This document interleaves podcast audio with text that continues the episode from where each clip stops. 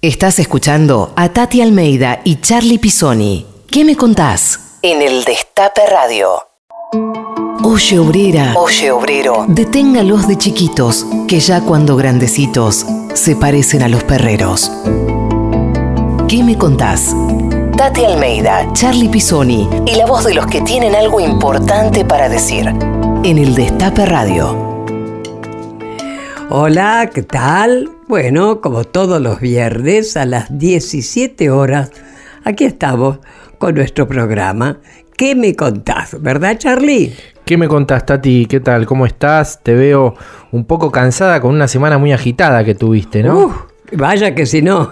muchas actividades, muchas cosas, vos caminas todo el tiempo. Después eh, vamos a estar comentando cuáles son las cosas que haces en la semana y también cuáles son las que haces la semana que viene para que eh, los que están escuchando puedan también acompañarte en muchas de las actividades que haces. ¿no? Sí, gracias a Dios van, ¿eh? Sí, sí, sí. Hacemos mucha difusión, así que acompañan.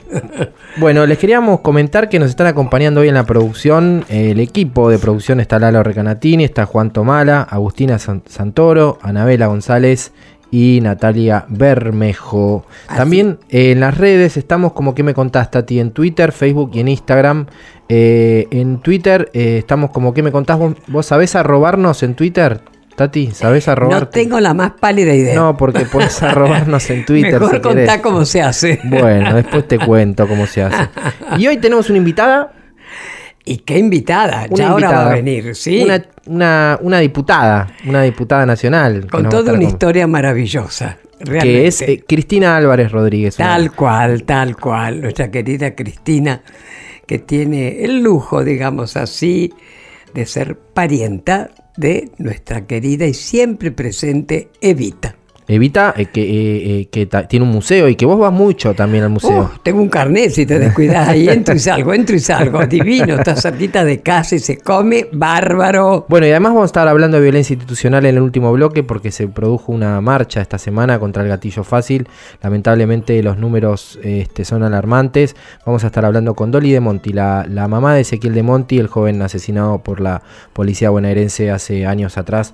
Vamos a estar charlando de este tema y les pedimos que nos acompañen en esta nueva edición de ¿Qué me contás? efectivamente, como se llama ¿Qué me contás? Vamos a hacer muchas preguntas, ¿eh?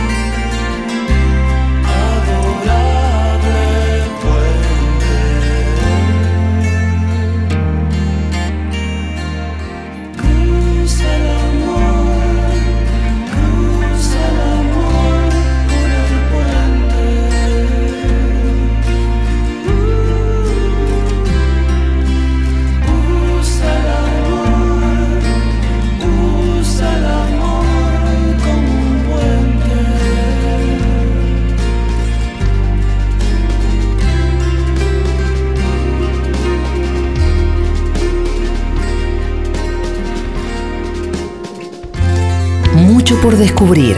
¿Y vos? ¿Qué me contás? Entrevista. Bueno, ¿qué tal Cristina? Encantada, encantada estamos que puedas venir por fin a nuestro programa, porque sos una mujer muy ocupada. ¿eh? Bueno, más que ocupada, estamos ahí en el bloque de diputados del Frente para la Victoria del PJ de Unidad Ciudadana 1000 con Agustín Rossi, con todos los compañeros, pero centralmente feliz yo de poder estar acá, Tati, Charlie, Ay, sí, en, calla, en este destape compartiendo. Hoy, bueno, justamente nuestro programa se llama ¿Qué me contás? Así que te vamos a hacer muchas preguntas para que nos cuentes. Por ejemplo, ¿cómo es tu parentesco con nuestra querida Evita? A ver, contanos un poco. Bueno, la verdad que eh, la historia que me une a Eva es a través de mi abuela paterna. Mi abuela paterna era Blanca Duarte de Álvarez Rodríguez, una de las hermanas mayores de Evita. Ellos eran cinco hermanos. La mayor Elisa, después Blanca, el único varón Juan, Herminda y Evita la menor.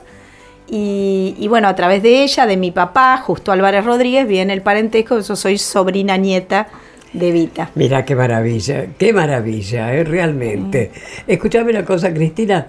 eh, vos te, te recibiste, ¿no es cierto?, en la FADU de arquitecta, sí, ¿no es sí, así? sí.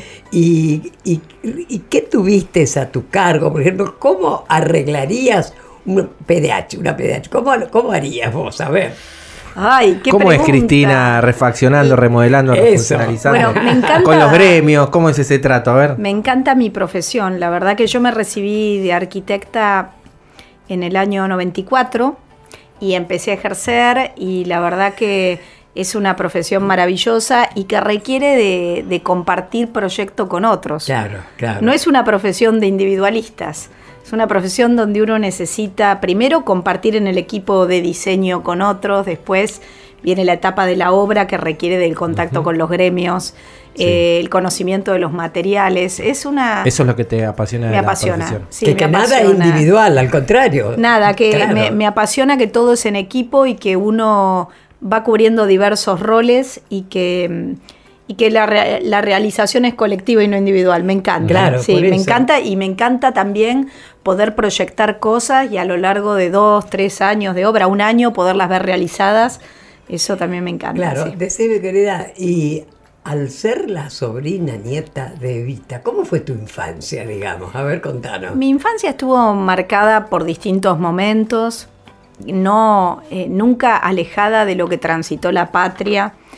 Eh, mi casa, una casa peronista desde el día que nací. Yo creo que antes de tener documento de identidad tuve carnet de afiliación al peronismo. Eh, pero también eh, transité mis primeros años de vida en, en una época de dictadura militar, con lo cual la verdad que, que fue muy duro hasta el regreso de Perón. Los primeros 3, 4 años de vida fue esa lucha en mi casa por el regreso. El living de mi casa era una unidad básica, donde venían todos los compañeros de mi mamá, de mi papá, de mis tíos, de mi abuela, bueno. Y, y la verdad que yo creo que aprendí a escribir primero BP por el Perón Vuelve que mi nombre. Claro. Eh, y, y esos años eh, fueron años de, de mucha opresión, pero, pero al mismo tiempo de mucha esperanza, de mucha alegría, ¿no? De lo que podía volver con el general. Después los años, eh, sí, de- del- del peronismo, la muerte de Perón y todo ese transcurso hasta lo que fue el final de Isabel, eh, años muy intensos y, y con muchas frustraciones, con muchos dolores. eh, en mi familia, yo era muy chiquita, ¿no? Pero igual siempre con esa esperanza de que, de que iba a poder mejorar la condición que no llegó porque, bueno, vino el nuevo golpe Eso, que fue el claro. golpe atroz, ¿no? El, el- el golpe más sangriento, sanguinario.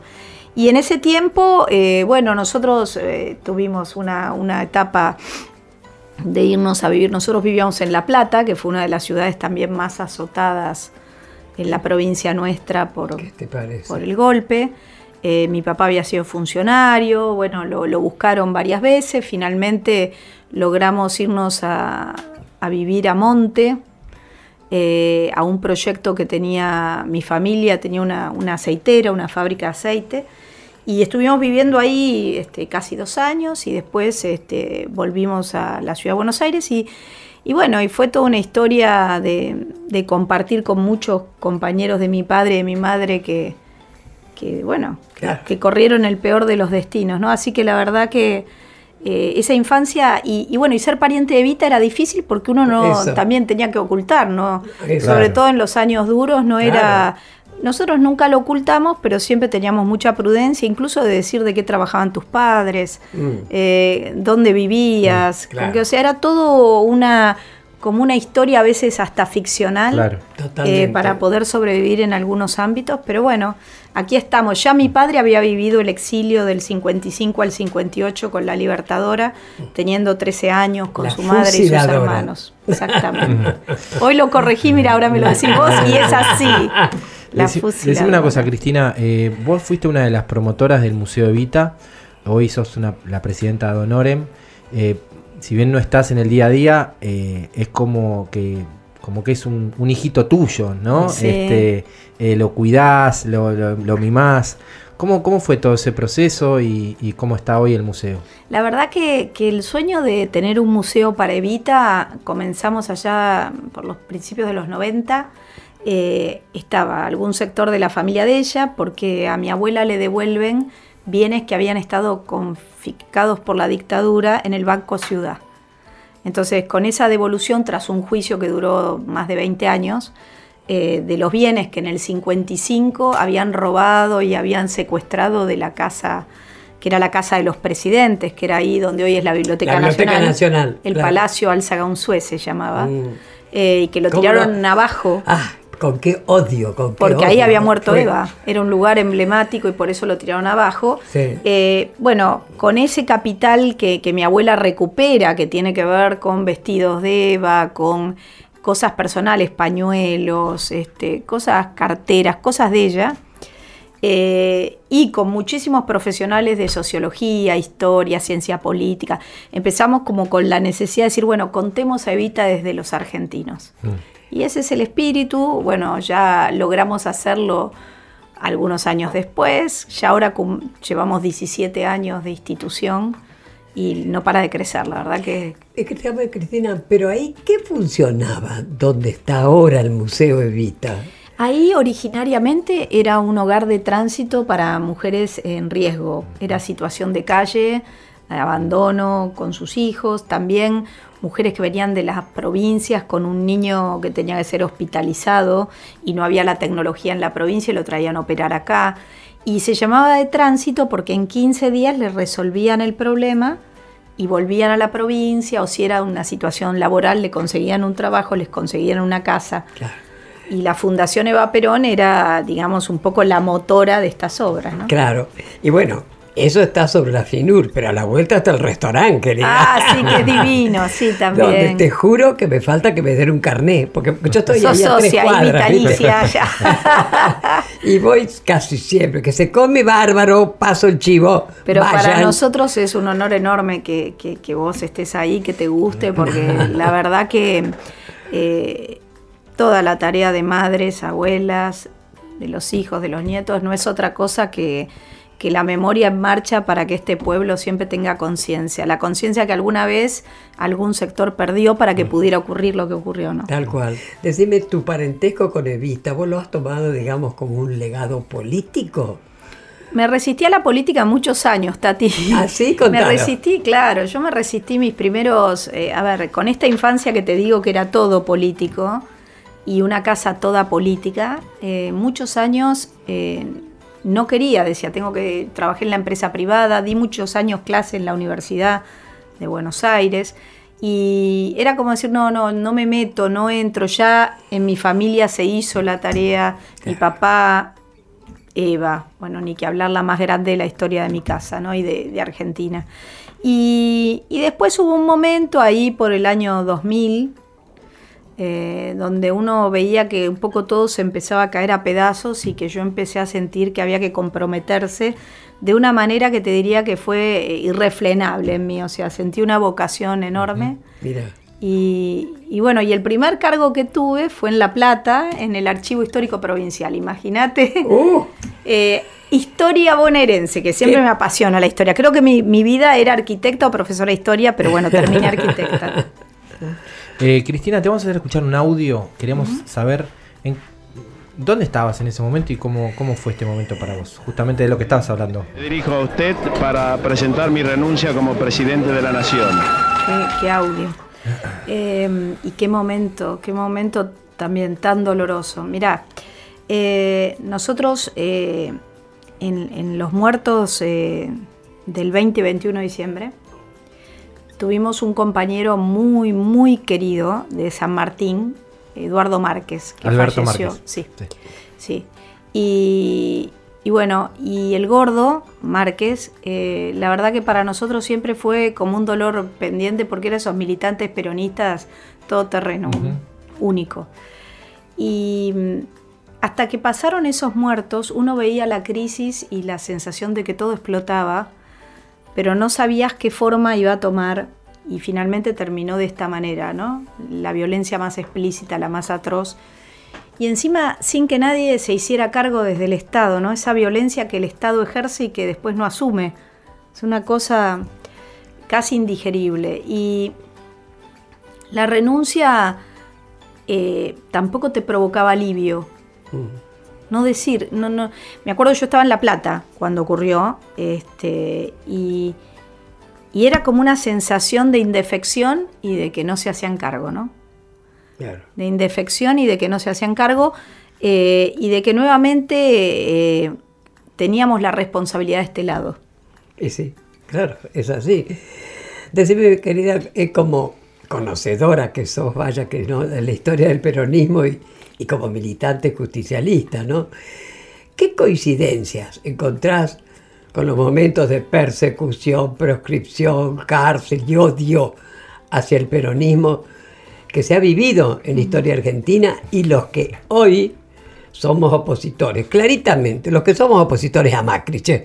Bueno, vos, ¿cómo encontrás una coincidencia? O, Es que es inevitable ver que la historia es cíclica y que en este país se vuelve a repetir y se vuelve a repetir. Allá por los ¿Viste? 40 y 50 el peronismo fue una revolución social en paz que fue votada masivamente y que tomó cuerpo de partido político y absolutamente democrático.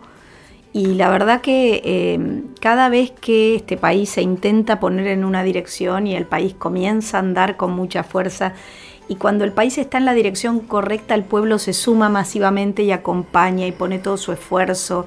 Y entonces la industria nacional se despierta, la educación pública y la salud pública se despiertan. Todo empiezan los engranajes para una comunidad organizada, como se llama Perón, o para una sociedad con más igualdad, como podemos decir hoy. Y la verdad que cada vez que eso en la Argentina empezó, inmediatamente del otro lado vino una ola feroz que se la devoró y que siempre representa los mismos intereses, que son intereses ajenos a nosotros, que no tienen que ver con el bienestar popular ni con ser garantes del bien común, como dice la Constitución. de- desde ya. Y, y yo veo, sí, indudable, a ver, eh, la persecución, el- la mentira, Eso. el uso de algunos medios de comunicación o de la justicia para instalar esas mentiras, esas difamaciones, la cárcel. Ah, no. La cantidad de presos políticos. Claro, que yo me acuerdo siempre del caso de Ana Carmen Macri, que era la directora del hogar de tránsito donde hoy funciona el museo. Tiene ese apellido, Anita, Anita Macri. ¿Y es algo de Macri? No, no, Ah. pobre, tiene 99 años, Ah. vive aún. Este, y Anita fue directora del hogar de tránsito en la época de Vita.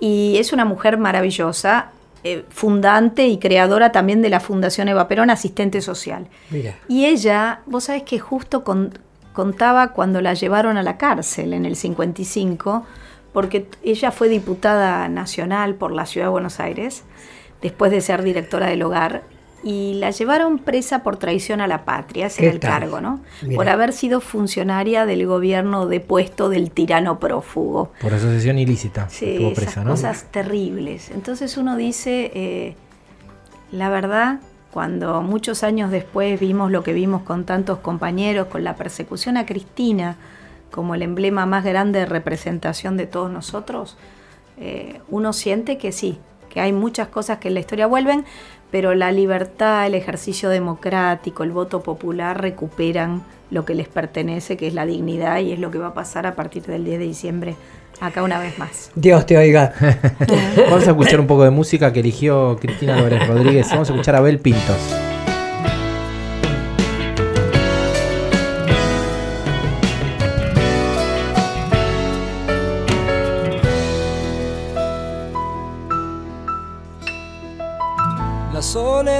Se hace carne en mí y la noche parece un desierto, pero llegas tú con tu inmensa luz y te declaras dueña de mis sueños.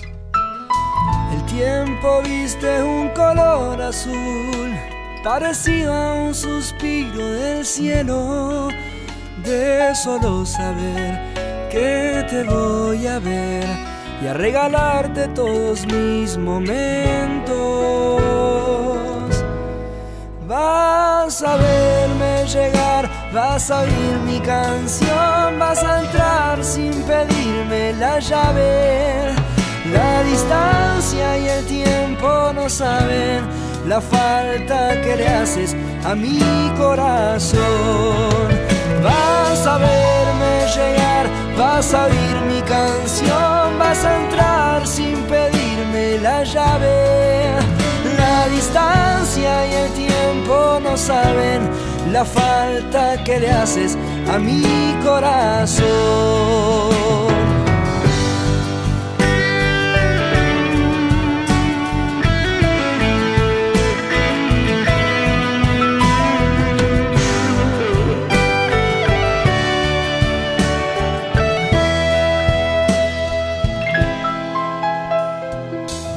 Soledad se hace carne en mí y la noche parece un desierto, pero llegas tú con tu inmensa luz y te declaras dueña de mis sueños.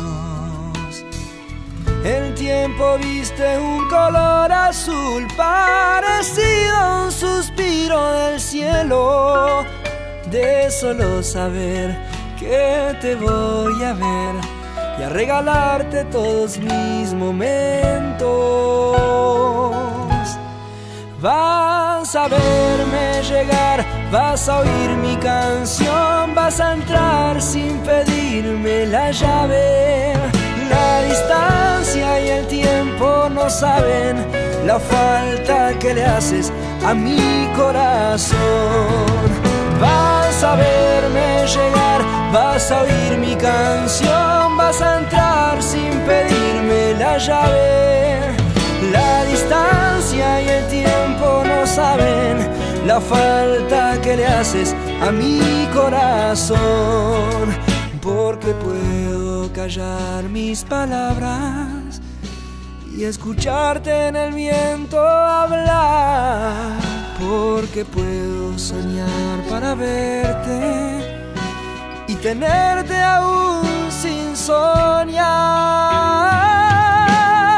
Vas a verme llegar, vas a oír mi canción, vas a entrar sin pedirme la llave. La distancia y el tiempo no saben la falta que le haces a mi corazón. Vas a verme llegar, vas a oír mi canción,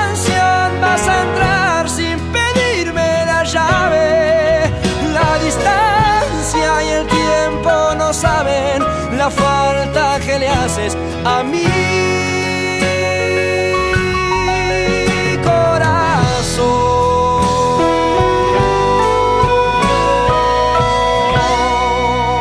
He visto hoy a esa gente que no sabe que el hombre no vale por su color, sino por lo que siente. Escuchar, preguntar, decir. Tati Almeida y Charlie Pisoni. ¿Qué me contás? Bueno, continuamos acá con nuestra querida Cristina Rodríguez. Estamos encantadas que estés con nosotros. Y además te quiero nuevamente preguntar, en tu tiempo libre, ¿qué haces con tus hijos? Porque no todo es militancia, que respirar un poco, ¿verdad? Sí, Contanos sí, un yo poquito. trato. Mira, yo tengo una hija. Eso, solamente. ¿cuántos hijos tenés? Ahí, tengo una hija mujer que se llama Alma, que tiene 15 años. Y, ¿Hubo fiesta de 15? Hubo fiesta de 15 ideal porque fue colectiva. Ajá. Fueron todas las chicas mujeres del, año de ella que festejamos juntas. Sí. Así que fue muy linda, la verdad. Fue una, una, una fiesta con pogo. O sea, sí, fue muy linda. Eh, y, y la verdad que bueno, que, que Almita para mí es, eh, es todo, que te voy a decir. Tenés una hija. Una hija, Ah. una hija mujer. En, en mi casa, las Duarte somos casi, salvo mi papá y su hermano varón, somos todas mujeres. Tenemos una? Mira. sí, una cosa femenina fuerte, ¿no? Y, y bueno, y, y la verdad que con ella trato de compartir eh, más tiempo. Cuando fui ministra en la etapa de Daniel Scioli en la provincia, ocho años, mis tiempos eran, eran cortos y no eran de muy buena calidad. Mm. Eh, porque el cansancio y muchas Claro. veces que uno no tenía ni sábado ni domingo hacía que, que Mira, la verdad bravo. que sí, Sí. que, que años de esa etapa los extraños fueron la infancia de Alma. Así que Claro. eh, ahora estoy reencontrándome con esta mujercita que es encantadora y que, y que bueno, compartimos muchas actividades, sí. El Mm. fin de semana, cuando, cuando podemos, eh, caminata, cine, paseo, y vienen todos los amigos a casa. Claro, Bueno. está, está lindo. Eso, es buena edad. Ahora decime las grandes mujeres de la historia, de la historia política argentina, ¿no es cierto? Eh, ¿Quiénes son y por qué para vos? Mira, yo siento que a lo largo y a lo ancho de nuestra historia hubo muchísimas mujeres protagonistas que probablemente no tuvieron el reconocimiento porque frente a la historia de las mujeres eh, hay o ha habido, porque ahora ya está muy eh, reconciliada la historia con las mujeres, pero como con la sociedad, las mujeres nos hemos reconciliado en pos de ir conquistando nuevos derechos, pero, pero originariamente no se hablaba mucho de las mujeres, siempre cubríamos roles eh, subalternos.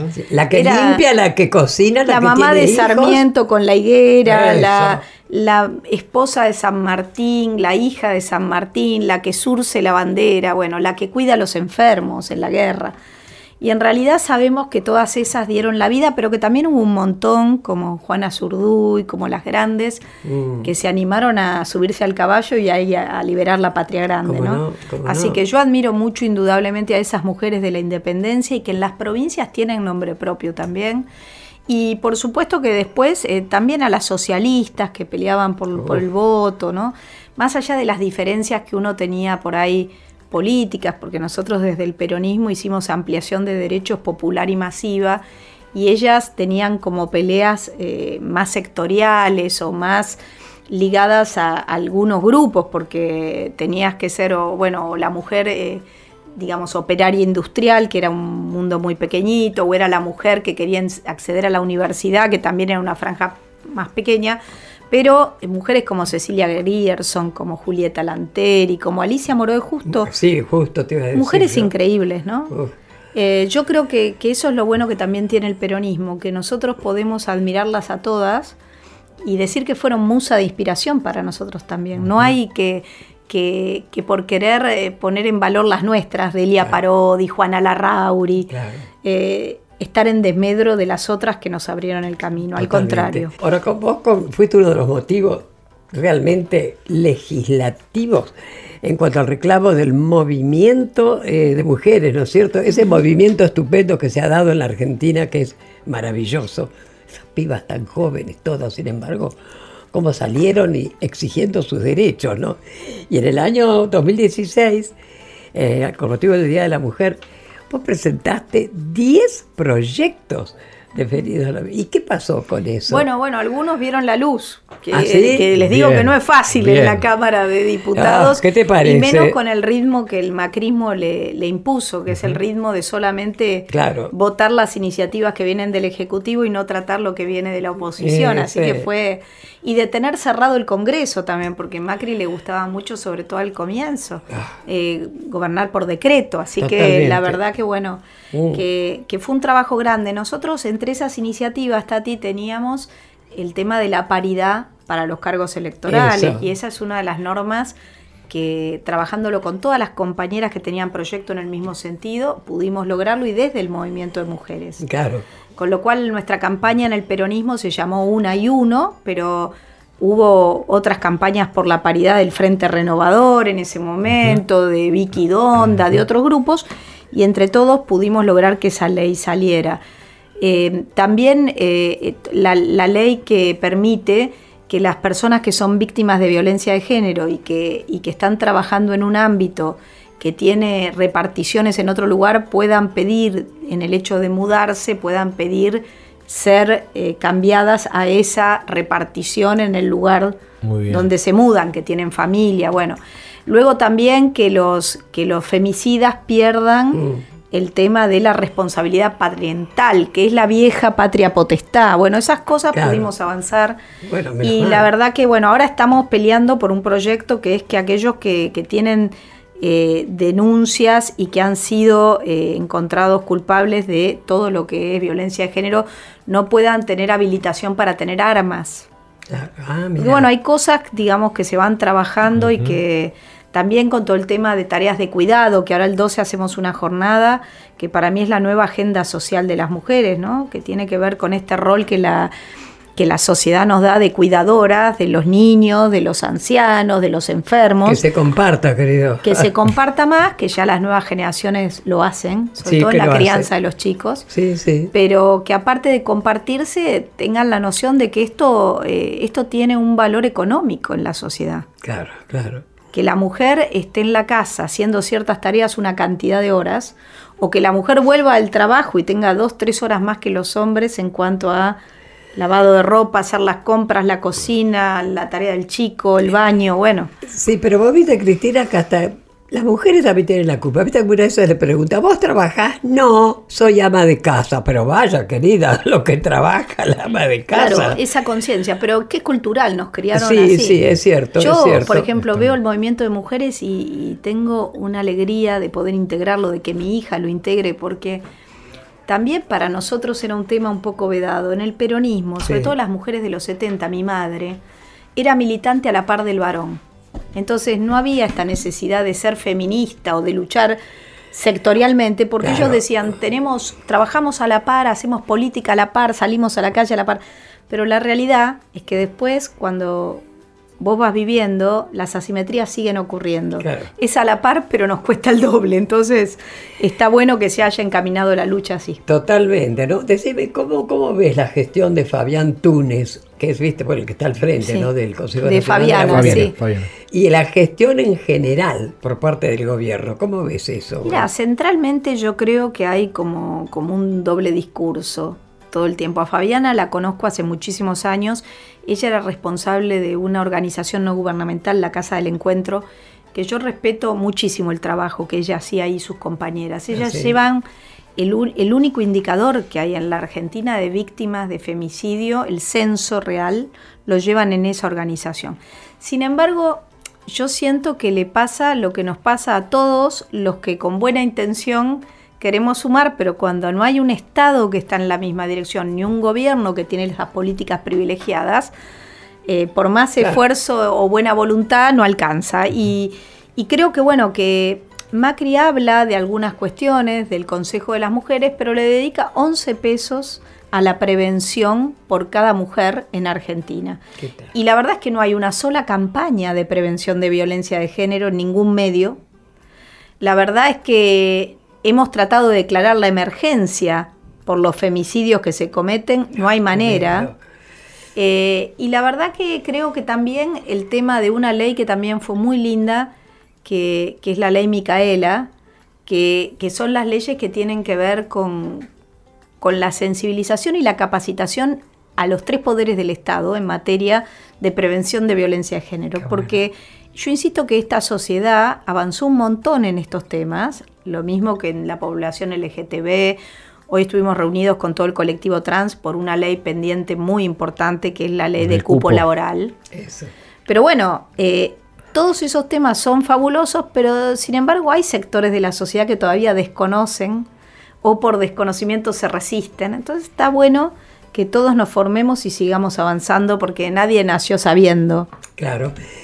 Vos sos una máquina de hacer, presentar proyectos, a cuál mejor, ¿eh? porque Sí. también has sido la impulsora eh, sobre educación sexual integral, el ESI. Sí, jóvenes. bueno, ¿Qué que es? me parece fundamental, Con- la contanos ESI. qué es el ESI. Bueno, la ley de educación sexual integral es algo que, que es fundamental y que tiene que ver centralmente con que nuestros niños, niñas, adolescentes puedan tener acceso a la información, al conocimiento de su propio cuerpo, de la relación con los demás, de la relación con las instituciones y el cuerpo, a que no tengamos eh, tabúes y por esos tabúes generemos después nuevos problemas para esos niños por desinformación, porque mucha gente que cree que no tiene que haber educación sexual en la escuela es la que dice que... Son eh, unos mojigacos, por Dios. Sí, ¿cómo va a y o dicen eso? que tiene que la familia ser la responsable y tutora. La realidad es que la familia puede ser responsable y tutora, pero esto no implica que tiene que haber una información de calidad, homogénea, que llegue a todos por igual y que les dé herramientas a los chicos. Eh, y esto no es una cuestión de religión. Y por otro lado, los legisladores no legislamos eh, exclusivamente eh, por nuestras creencias, por nuestra religión, sino cuando legislamos, legislamos para todo un pueblo. Totalmente. Entonces uno tiene que legislar con sus valores, sí, pero con la apertura mental de entender que estás legislando para los que piensan como vos y para los que no. Y entonces tenés que hacerlo en beneficio de las mayorías. Entonces, bueno, ese es el desafío. Claro. Lo mismo nos pasó con el aborto. Eso, oh, ni hablemos. Otra discusión. ¿Para Otra qué? discusión. Que nosotros lo que decíamos es que era una cuestión de salud pública. Y que por supuesto que primero está la educación sexual integral. Después está los centros de salud con todo lo que es los métodos anticonceptivos gratuitos y la educación en los centros de atención primaria de salud para que las mujeres y los varones sepan. Y después existe esta situación que hoy causa muerte materna, es la más alta en, bueno, en Argentina, y uno dice, bueno, ¿qué hago con esto? Así que Totalmente. bueno, Cristina, vamos a escuchar otro audio. eh, a ver eh, cómo fue ese momento, porque vos estuviste ahí también. Vengo a tomar posesión del cargo de presidenta de la República Argentina. ¿Cómo fue Bueno, ese momento ahí? emoción total. Oh, ahora Y- y mismo. Estabas presente ahí, A ver, el- lo mismo que me pasa hoy cuando la escucho, eh, se me llenan los ojos de lágrimas, emoción.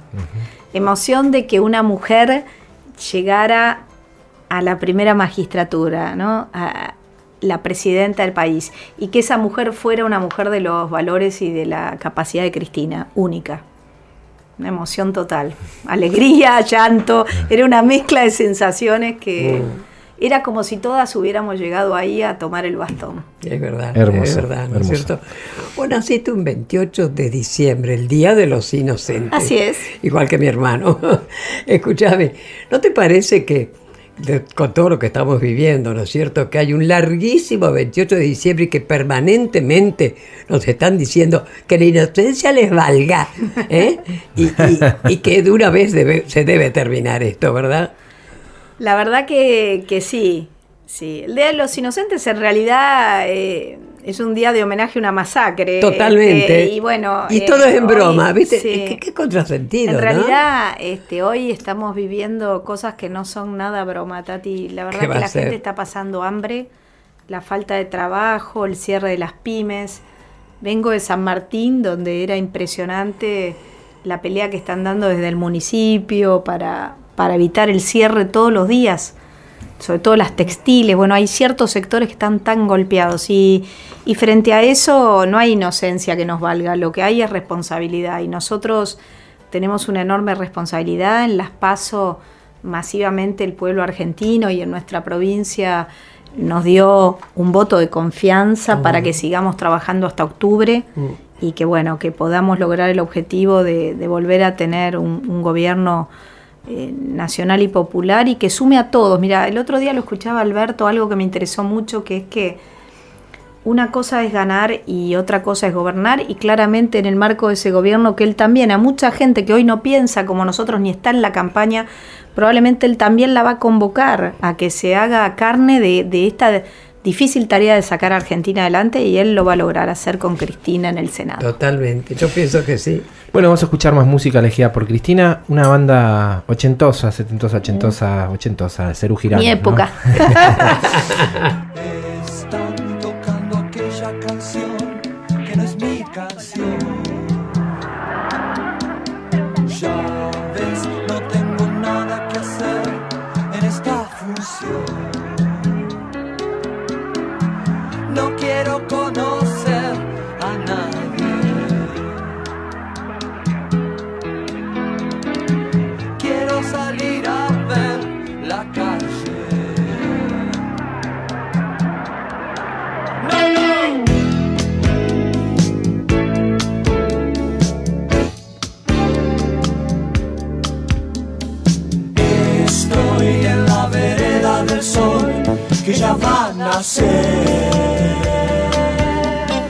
nacer. Dar media vuelta al cordón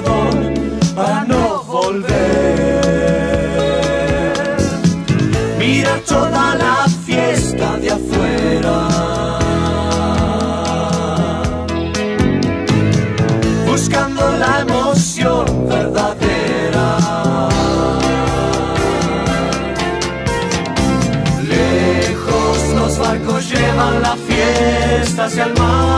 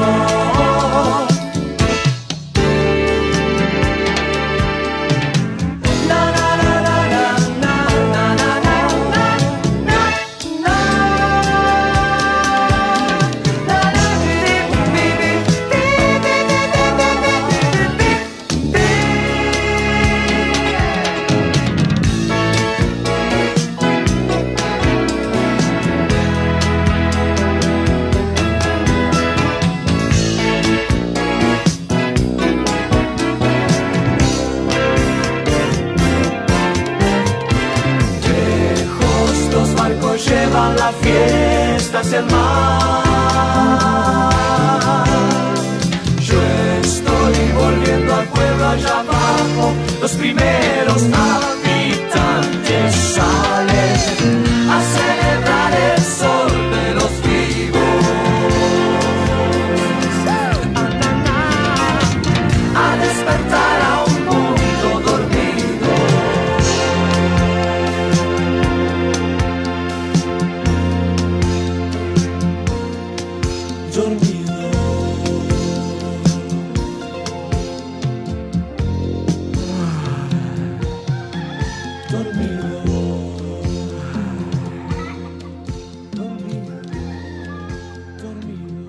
Estás escuchando a Tati Almeida y Charlie Pisoni. ¿Qué me contás? En el Destape Radio.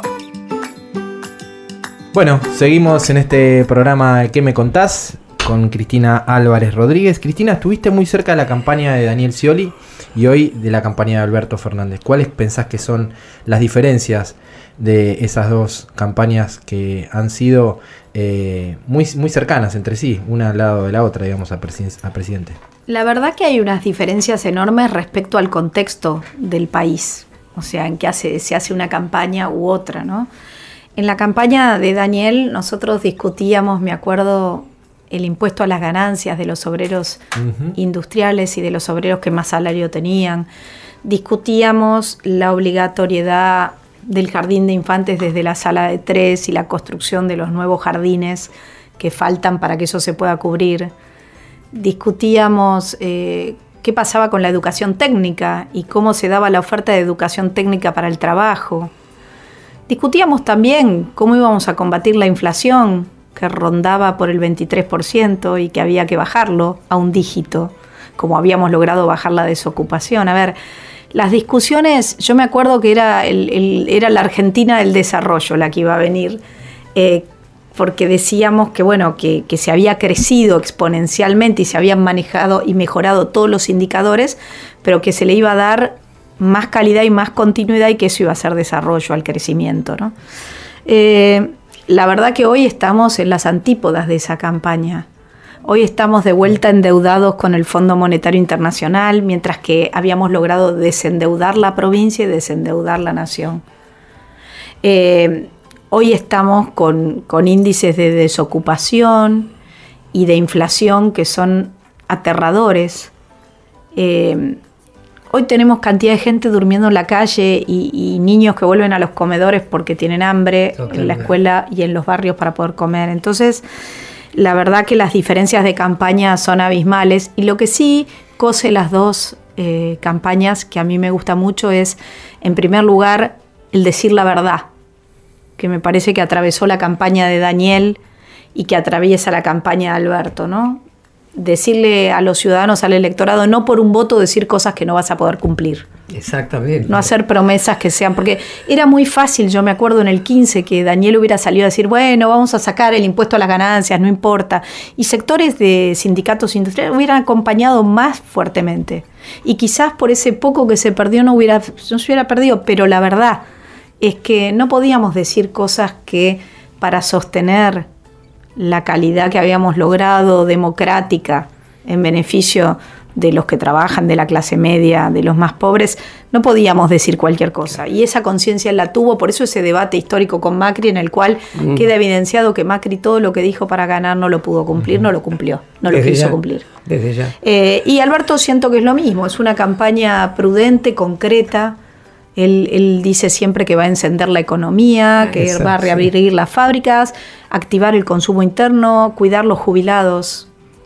Eh, las cosas básicas que dejaron de ser básicas en cuatro años. Totalmente. Cristina, recién comentabas que fuiste funcionaria de, Daniel Scioli. Eh, fuiste, si no, no tenemos mal los datos, casi 10 años este, formaste parte de, los gobiernos eh, como funcionaria. Se habla de la provincia de Buenos Aires como, un, como una provincia ingobernable y la conoces muy bien la provincia. ¿Qué habría que hacer para cambiar ese mote de ingobernable, ingobernabilidad de la provincia de Buenos Aires? Para mí el mote de ingobernable es injusto. Es una, es una provincia que tiene todas las oportunidades y todos los potenciales. Es la provincia que genera el 40% del Producto Bruto Interno del país, que es la riqueza del país.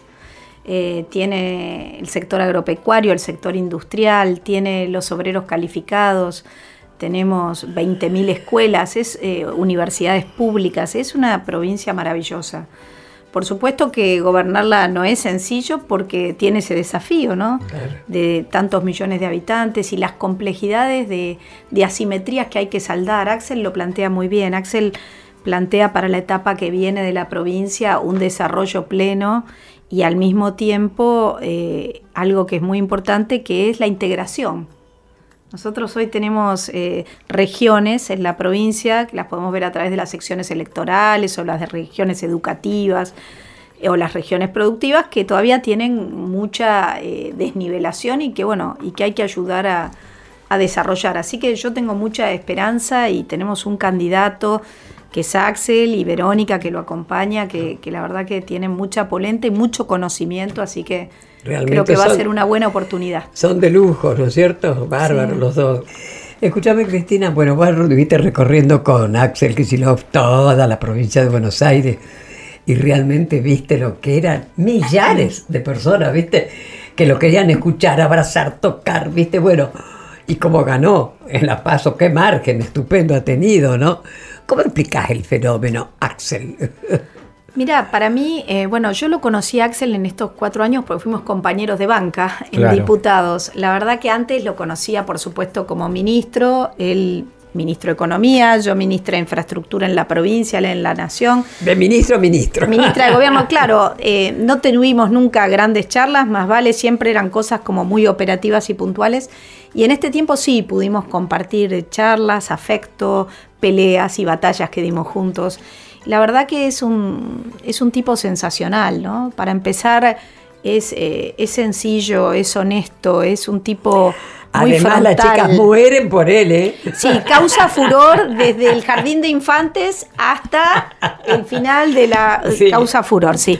Este, entre los varones calculo que también puede causar furor, pero bueno, no, eh, la verdad es que yo creo que lo que lo que gana en él es, eh, es esa honestidad, esa energía y esa vocación de ponerse al servicio y cambiar las cosas que la provincia tanto necesita y una campaña distinta, Sí. ¿no? Él recorrió pueblo por pueblo con su Clio, con sus compañeros, con Carly Bianco, con Jesse, con, con Nico, digamos, con su gente más querida, sus compañeros más cercanos. Y fue así, este, hablando con todos los sectores, no negándose a dar ningún debate.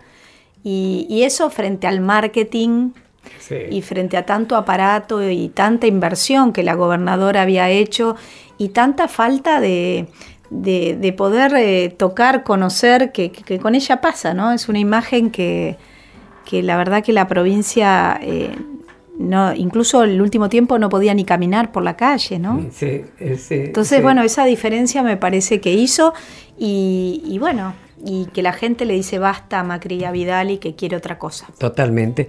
Bueno, vos sabés que nuestro programa se llama ¿Qué me contás? Bueno, a ver, contanos algo, alguna anécdota, alguna cosa que nunca hayas comentado, digamos, ¿no? Mm. Puede ser cuando eras chica, grande, algo alegre, no sé, algo, no sé, pensa, que tengamos la primicia. A ver, primicias. ¿Qué sé yo? Bueno, eh, de chica, sí. este, las historias, yo me acuerdo que, que era, corría el año 72 y yo tenía, yo no soy nacida en el 67, tenía casi 5 años y un día lo vamos a ver eh, a Perón, con mi papá, con mi abuela, con mi abuelo materno, que era más fan de Perón casi que la propia familia Duarte, les diría mi abuelo Banfi, y que después fue muchos años después decano de odontología y creador de la, de la Facultad de Odontología acá en Argentina. Mira, Y bueno, y, y en esa visita a Perón, eh, Perón tenía como mucha inquietud siempre por compartir con los chicos, les divertía. Entonces se acercaba, me decía, nena, ¿cómo andás? Bueno, con mi mamá nosotros le habíamos mandado bastantes cartas a Puerta de Hierro a Perón en el exilio, pero bueno, eso era verlo, ¿no? Verlo. En vivo y en directo. En vivo y en directo, que era como, no sé, como, no les puedo explicar. Eh, y, y bueno, y llego y yo me acuerdo que me habían súper vestido, con un vestidito, las trenzas, los moños, bueno, todo. Eh, ¿viste? La nena iba ahí a, presentarse, la nena Perón, ¿no? Y me acuerdo que, que él, bueno, me hacía preguntas, bueno, ¿y qué te preocupa? ¿Y cómo estás? ¿Y qué contás? Y yo me acuerdo que me senté en la alfombra y él vino y se sentó ahí, ¿no? Y me dice, contame de cosas. Y todos los adultos de la reunión querían hablar con él, no querían, claro. Y, y yo me acuerdo que, bueno, que le, que le dije, tengo una preocupación muy grande, le digo, porque Azucena, que, que era la, la chica que a mí me criaba en mi casa, que era de Santiago del Estero, no es peronista. Ya no sé qué decirle para convencerla, porque encima me peleaba Azucena, ¿no? Y no es peronista. Y, no es per- y él me decía, bueno, vos decile que hablaste conmigo y que yo le digo que cuando vuelva la voy a visitar y le voy a decir lo que necesite que le explique para que comprenda el peronismo, que es lo más grande que Qué hay. grande. ay, qué lindo. Y bueno, y me acuerdo que yo le dije, ay, gracias, le voy a decir eso, que el peronismo es lo más grande que yo tenía cinco años, nada. Y así volví y, y le dije a Azu y me dice, bueno, decile cuando venga que me venga a ver, me peleaba todo el tiempo la santiagueña, una reina, que es como mi segunda madre, ¿no? Qué así lindo. que bueno. qué sí, lindo. ¿Y esa señora vive? Sí, sí, Azucena, claro, es mi... Qué bien. es como mi. ¿Y vota No tengo mi vieja ya, pero sí. A full. Ella, Vamos, sus hijos y sus Perón. nietos. Lo logramos. Vamos. Le llevó un poco más a Perón, pero lo logró. No logramos, bien. Pero bueno, Cristina, ¿te has sentido cómoda? Súper cómoda, la verdad, los quiero muchísimo a los dos y, y es un orgullo estar acá. Pero bueno, para nosotros también, para nosotros también. Así que muchísimas gracias, muchísimas Gracias y estamos felices que hayas visitado el... ¿Qué me contás? Muchas gracias. Muchas gracias, Cristina. Nos vamos con otro tema que elegiste de Lidia Borda, Fruta Amarga.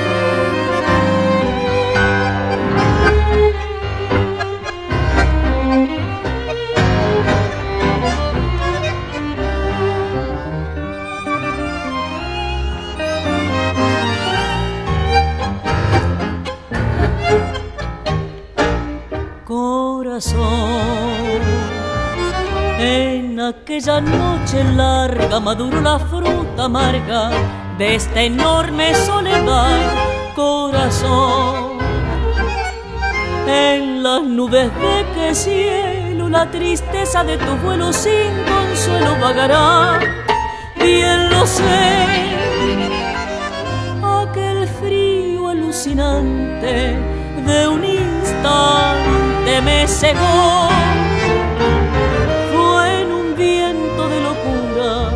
sin ternura, sin perdón. Fue en el grito enronquecido de un amor enloquecido de dolor.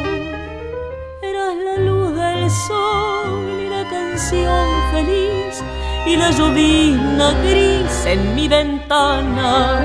Eras remanso fiel y duende soñador y jazminero en mañana, suave murmullo, viento de loma, cálido arrullo de la paloma, ya no será jamás aroma del rosal, frescor de manantial en mi destino, solo será la voz que me haga recordar que en un instante atroz te hice llorar, ya no estás y el recuerdo es un espejo que refleja desde lejos tu tristeza y mi maldad ya no estás.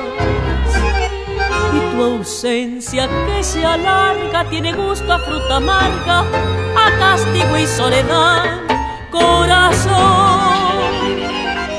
Una nube puso un velo sobre el cielo de los dos solamente de repente me perdió. Una nube sin sentido, sin clemencia, sin olvido, sin perdón. Eras la luz del sol y la canción feliz y la lluvia gris en mi ventana. Eras remanso fiel y duende soñador y minero en flor la mañana, suave murmullo, viento de loma, cálido arrullo de la paloma, ya no será jamás aroma del rosal, frescor de manantial en mi destino, solo será la voz que me haga recordar que en un instante atroz la igualdad es una construcción diaria. Panorama de Derechos Humanos en ¿Qué me contás? Bueno, seguimos en este, seguimos en este viernes de ¿Qué me contás?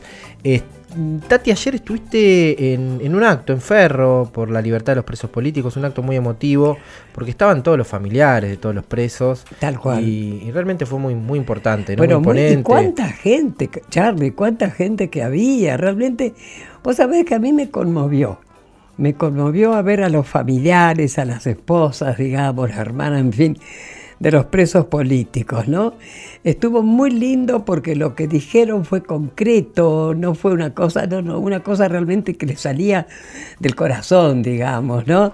Así que realmente sí, fue muy, muy importante. Fue muy y necesario. necesario, creo que, que, bueno, que hay una injusticia muy grande en la Argentina, hay muchas personas que están detenidas por pensar distinto y ojalá pronto cuando haya vientos de cambio en este país, los jueces, eh, entiendan que nosotros queremos vivir en libertad, que queremos poder opinar, que, podemos tener, queremos tener el derecho de, pensar ideológicamente de una manera sin ser perseguidos. Totalmente. Y, sin ser encarcelados, ni siquiera eh, eh, que se nos quite el derecho a la vida, como pasó con Santiago Maldonado y Rafael Nahuel, por pensar distinto. Totalmente. Son los tantos derechos humanos que viola este gobierno todos los días y por diferentes motivos, ¿no?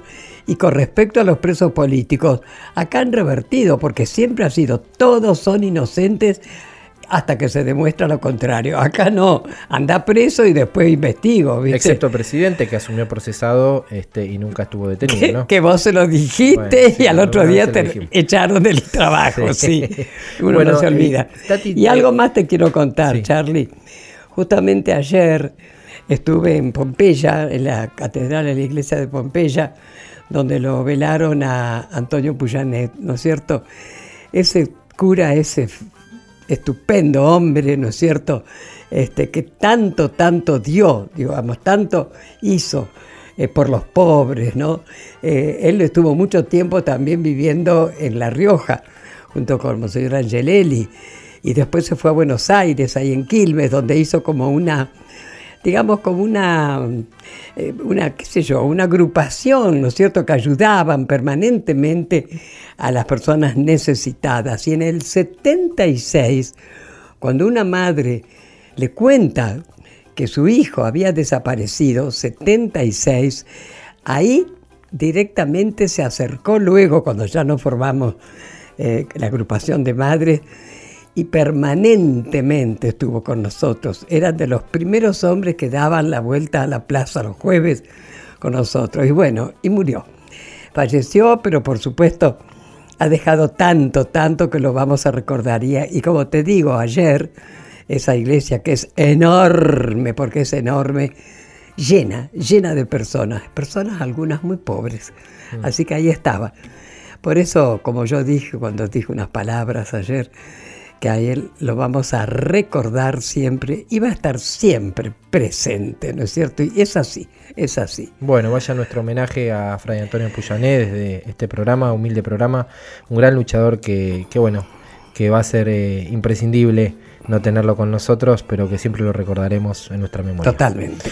Nos vemos el próximo viernes, Tati. Así es, a las 17 horas, como siempre, con nuestro programa ¿Qué me contás? Chao. Chau, chau. Hablar, escuchar, decir. ¿Qué me contás? Tati Almeida y Charlie Pisoni vuelven la próxima semana para darle voz a quienes tienen algo importante para decir.